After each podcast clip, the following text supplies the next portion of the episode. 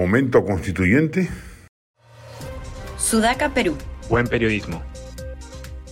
La generación o no de un momento constituyente se da cuando el esquema constitucional vigente se agota, pierde vigencia, carece de legitimidad y ya no funciona como mecanismo ordenador de la sociedad.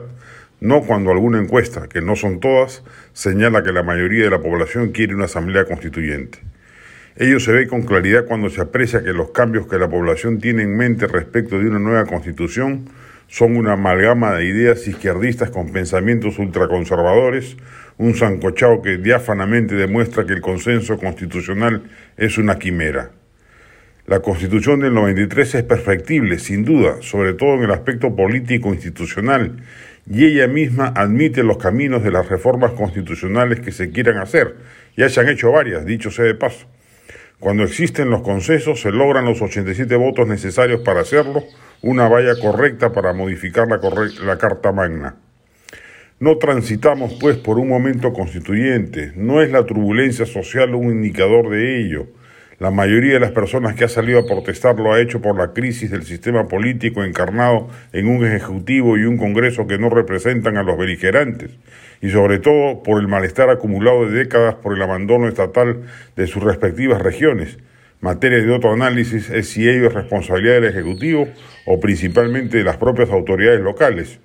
El tema en la constituyente lo enarbolan los activistas, no la población mayoritaria.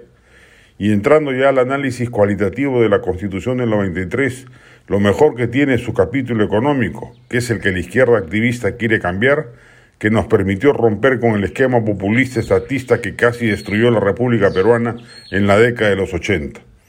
El centro y la derecha, hay que reiterarlo, tienen que hacer docencia política y pedagógica que desbarate la falaz narrativa de esa izquierda anacrónica.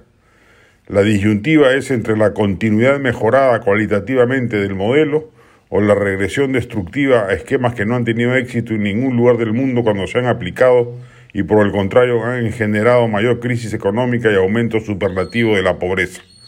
Que sirva la crisis actual para que se despierten los defensores del modelo y que salgan de la inercia ideológica en que han vivido las últimas décadas.